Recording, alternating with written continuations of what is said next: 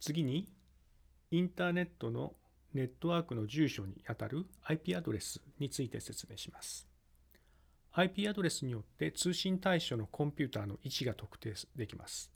IP アドレスというのは、それぞれのコンピューターに手動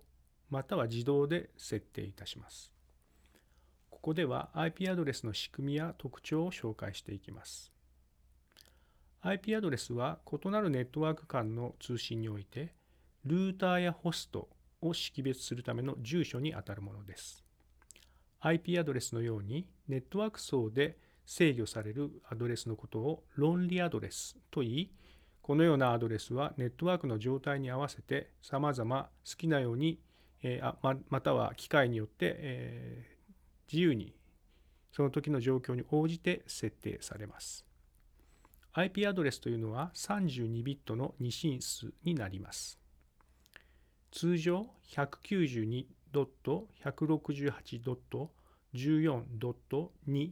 のようにドットを使って4つのブロックに分けて書き表します。このようにすると人間が見ても分かりやすいからです。この1つのブロックが二進数の8ビット分に相当します。ですので4つの部分からなるから32ビットですね。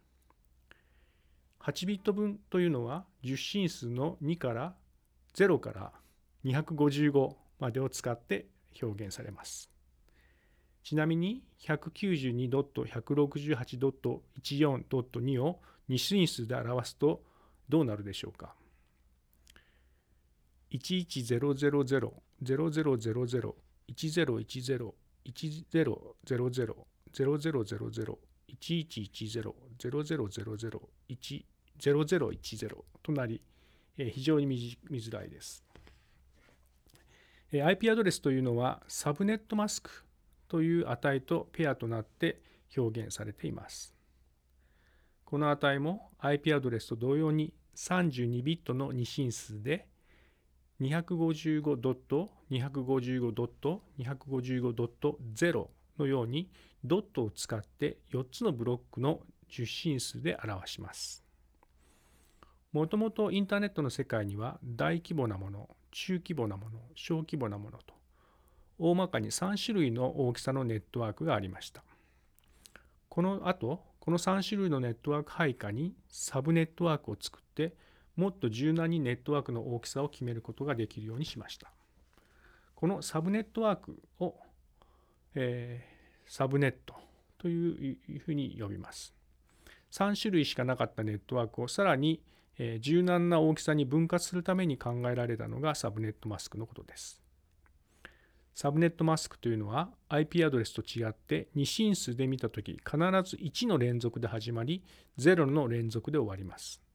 つまり11110000というのがあっても1001011のような1と0が連続していない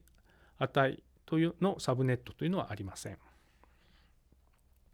次に IP アドレスの管理組織というものについてお話しします。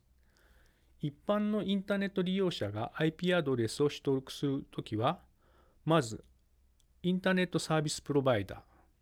普通のご家庭であれば Yahoo などですね、え ISP と訳されます。これから割り当ててもらいます。世界唯一のアドレスを取得するには費用がかかります。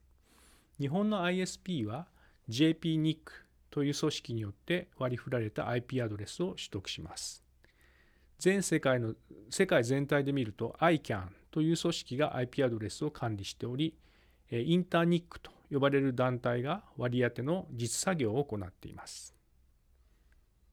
インターニックの配下にアジア地域を管轄する APNIC があり、JPNIC はその中で日本を担当している組織になります。IP アドレスの割り当てというのは、えー、どうなるでしょうか IP アドレスの設定には手動で行う場合と自動で行う場合があります。サーバーやルーターなど他のユーザーや機器から参照される、ね、ノードの場合、